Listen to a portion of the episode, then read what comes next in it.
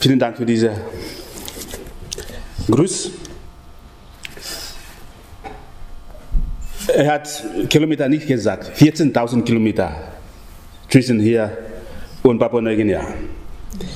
Also das ist ganz auf der anderen Seite. Und deswegen ist es, finde ich, immer sehr, äh, sehr schön, sehr eigenartig, äh, dass wir Leute, Menschen ganz aus den ganz verschiedenen Ländern so was gemeinsam haben in die Sachen Glauben. Bei uns haben Gottesdienst, Gottesdienst, die Leute dort Gottesdienst schon neun Stunden vorher gefeiert. Und zwar genauso wie wir. Mit Glaubensbekenntnis, mit Predigt und Altar, Kerzen, alles. Und wenn es Abendmahl gibt, dann feiern sie auch Abendmahl, genauso mit Obleiten und Wein. Aber neun Stunden vorher. Jetzt sind sie im Bett, die schlafen. Und wir sind auf und wir feiern. Und ich, ich denke, das ist, das ist gewollt. Ne? Dass Gottes Name nicht aufhört. Dass die Menschen nicht aufhören, Gott zu loben. Während einige schlafen, andere machen es. Und wenn die schlafen, dann die andere Seite wachen auf und machen weiter. Genauso wie die Engel da oben machen. Ne? Tag und Nacht, die jubeln. Oder ja, wie ich denke. Ähm, wo ich komme, das ist ein Gebiet in einem kleinen Dorf an der Küste. Da steht eine, eine besondere Kirche. Und es ist besonders, weil äh, da stammte ein Künstler, ein Schnitzer, der damals Pastor sein sollte, aber er hat gesagt, nein, ich kann nicht ganz gut sprechen, deswegen kann ich nicht Pastor werden, kann ich mir nicht vorstellen. Aber ich kann mit meinen Händen predigen. Und zwar, er hat geschnitten aus Holz und ganz unterschiedliche Sachen aus der Bibel, biblische Bilder geschnitten und in diese Kirche so geschmückt. Und das kann man sehen. Sie stehen noch die, die, biblische Geschichte ist in dieser, voll in dieser Kirche. Und was besonders für mich immer äh, gut finde, ist die Kirche selbst, das Gebäude selbst. Also da, da sind zwölf Figuren, die er aus Holz geschnitten hat, in Art von Pfosten, also Pfeile. Zwölf groß, die äh, sechs und sechs an beiden Seiten und eine große, ganz große in der Mitte. Na, ich sehe schon, einige sagen, ah, das kommt von, auch von der Bibel. Na? Ja, ähm, ist klar.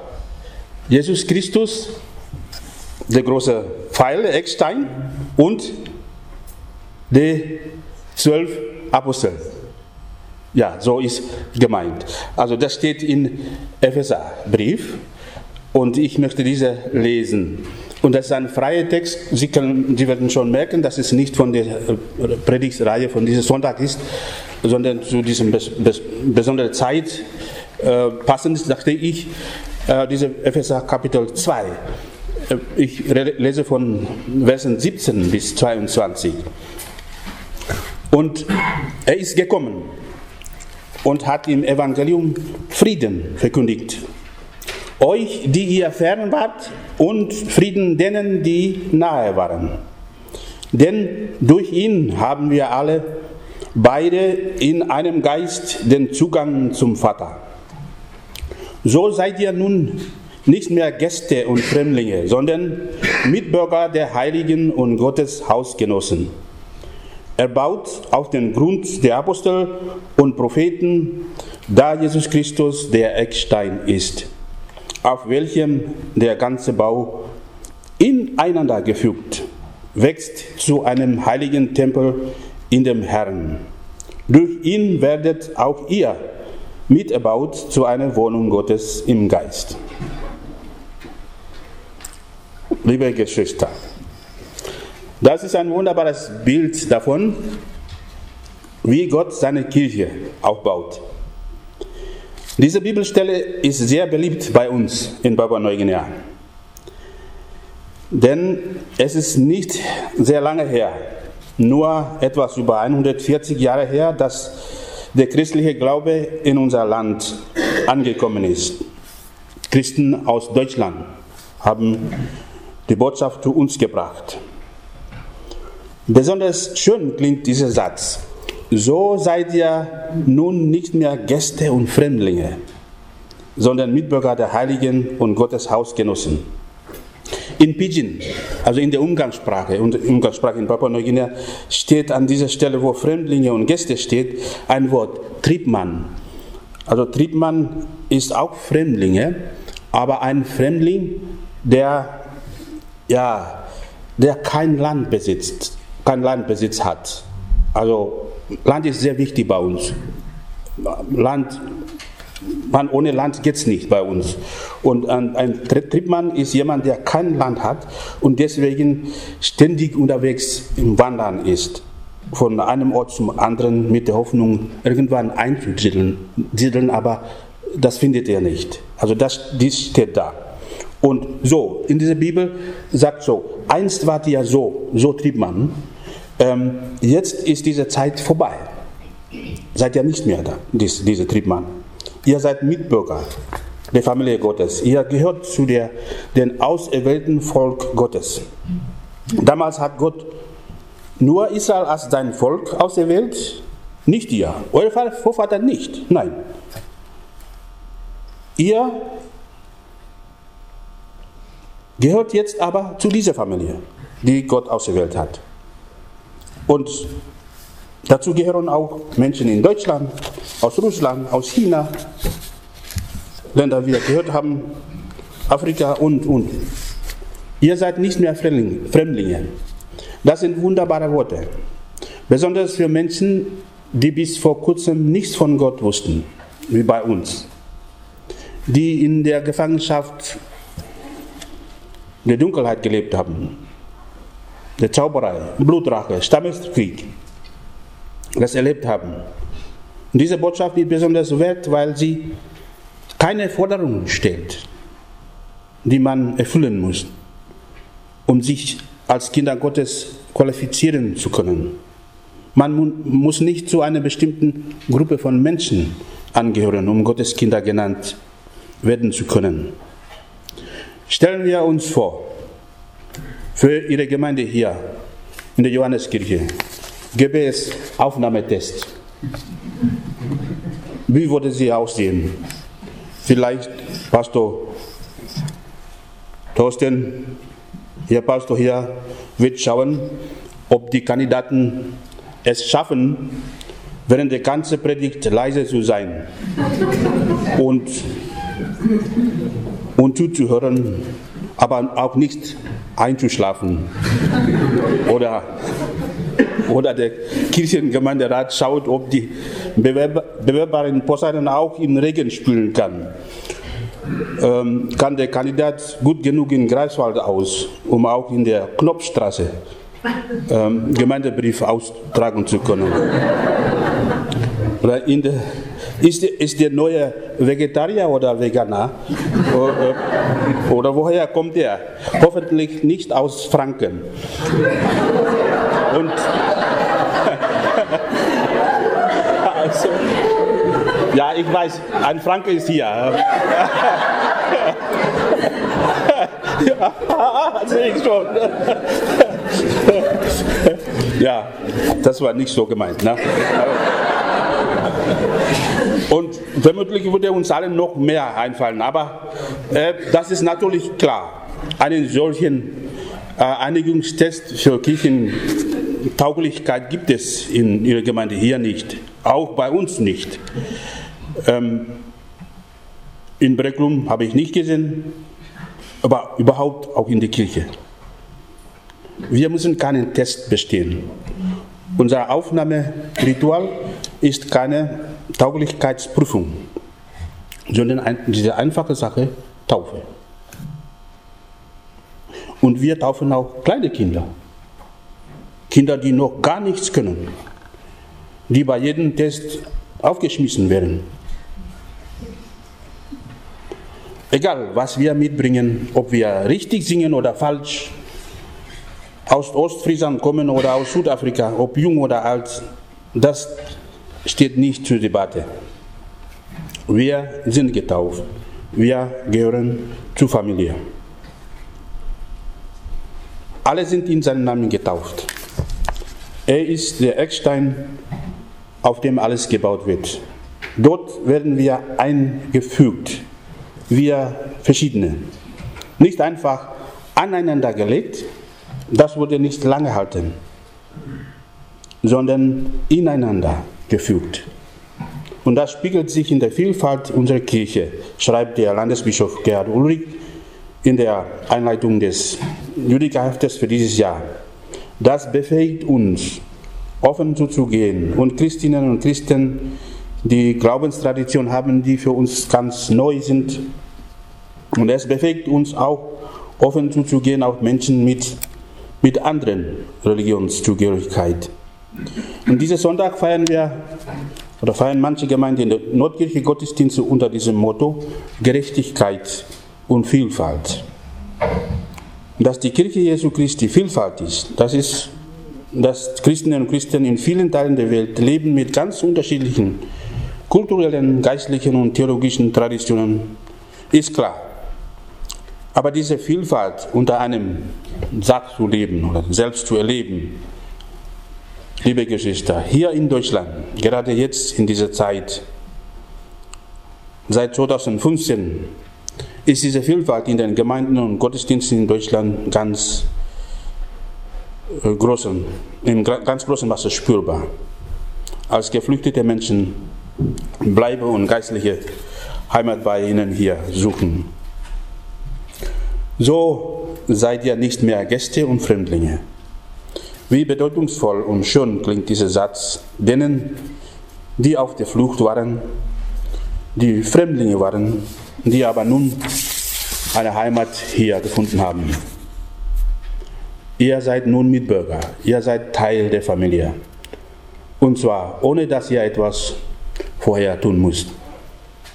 Wie wohl fühlen sich Gäste, die selbst diese erfahren, was diese Worte bedeuten ich bewundere, ich lebe schon 2013 hier als Gast und ich bewundere die Offenheit und die Gastfreundlichkeit und die Willkommenskultur in diesem Land. Ähm, ich selbst fühle mich nicht wie ein Gast hier, das sage ich ehrlich. Ich fühle mich ganz verbunden mit Menschen in diesem Land. Zum einen aus der Verbundenheit, die wir im Glauben haben, zum anderen aber auch, weil die Menschen hier sehr offen sind und haben diese Offenheit und Gastfreundlichkeit. Ihre Kanzlerin weiß das auch und deswegen hat sie auch gesagt, wir schaffen das. Und inzwischen ist dieser Satz auch unterschiedlich verwendet. Aber ich glaube nicht, dass sie nur die wirtschaftliche Stärke Deutschlands gemeint hat, sondern ganz besonders die Menschen gelobt die so viel geschafft, geschafft haben und schaffen. Junge Menschen und Erwachsene, Schulkinder habe ich gesehen, Kirchengemeinde, Gruppen oder einzelne Privatpersonen haben alle in einer oder anderen Weise die Flüchtete, Geflüchtete mit großer Offenheit aufgenommen. Und diese Menschen haben Gottes Segen in diesem Land wirklich offen gezeigt. Und sei es aus ihrem Glauben oder aus Menschlichkeit. Und das ist das ist ein Segen hier, das viele Menschen haben, fühlen. Allerdings, das Leben in Gemeinschaft ist immer nicht so, alles gut, wir leben friedlich zusammen, ist immer spannungsvoll und manchmal auch turbulent. Immer wieder gibt es Probleme im Zusammenleben. Und das hört man nicht nur von Kritikern und Gegnern, sondern es ist auch tatsächlich so. Und das ist aber nicht neu. Das war bereits so bei den Menschen in Ephesus, zum Beispiel, zu denen der Paulus geschrieben hat. In der Gemeinde lebten zwei Gruppen. Christen, die vorher Heiden waren, also Griechen und, und Roman und so, ähm, und die, die Christen, die vorher Juden waren. Und vom Leben in der Gemeinde hatten diese Gruppen ganz unterschiedliche Vorstellungen. Die einen wollten gern Milch und Fleisch getrennt essen, für die anderen war das egal. Für, für die einen war das Festhalten an bestimmten Feiertagen und Ritualen wichtig, für die anderen nicht. Die einen galten als altmodisch und konservativ, die anderen als viel zu freizügig und zu liberal. Und die Heidenchristen seien fähiglich auch auf die herab, denen die ihre liebgewordenen Gebote in Fleisch und Blut übergegangen waren. Sie fanden, sie, hat, sie hätten so etwas glücklicherweise nicht nötig. Man konnte sich nicht verstehen und blieb darum lieber unter sich. Und heute, klar, wir selbst gehören dazu, zu der Familie Gottes. Das ist gut. Ich gehöre dazu. Darüber bin ich froh. Aber die anderen, die so anders sind als ich, vielleicht sind sie jetzt die Katholiken oder diese sieben Tage Adventisten. Oder vielleicht ist es ja auch der, der da immer so komisch angezogen ist. Oder die immer so dauernd reden muss und mir auf die Nerven geht oder so. Diese Vielfalt ist natürlich eine Herausforderung. Aber das Evangelium befreit uns und lehrt uns und befähigt uns auch, das Gemeinsame zu suchen. Und bei aller Unterschiedlichkeit sind wir unseren Nachbarn verbunden durch den Glauben an Christus. Er hat uns vorgelebt, was es heißt, Menschen einzuladen, so unterschiedlich sie auch sind, und mit ihnen gemeinsam verantwortlich zu leben. Er hat eine Gemeinschaft geschaffen aus Frauen und Männern, aus Fischern und Prostituierten, Reichen und Armen. Er hat Frieden verkündet, denen, die mir fern sind und denen, die mir nahe sind. Vielfalt im Glauben trennt also nicht. Sie verbindet und zeigt uns neue Möglichkeiten und bereichert uns. Und sie ist, diese ist eigentlich unsere Stärke. Und das ist so, weil Gott selbst dieses Haus baut. Und das Haus ist noch nicht komplett. Es wächst immer noch. Und das bedeutet Arbeit und ständige Veränderung. Aber das Wichtigste kommt noch. Dieses Haus ist nicht irgendein Haus, sondern es ist eine Wohnung. Und da drin wohnt Gott selbst und sein Geist. Also in unserer Versammlung hier lebt Gott. Ist das nicht wunderbar? Gott wohnt unter uns. Und dort, wo Gott ist, ist auch Frieden.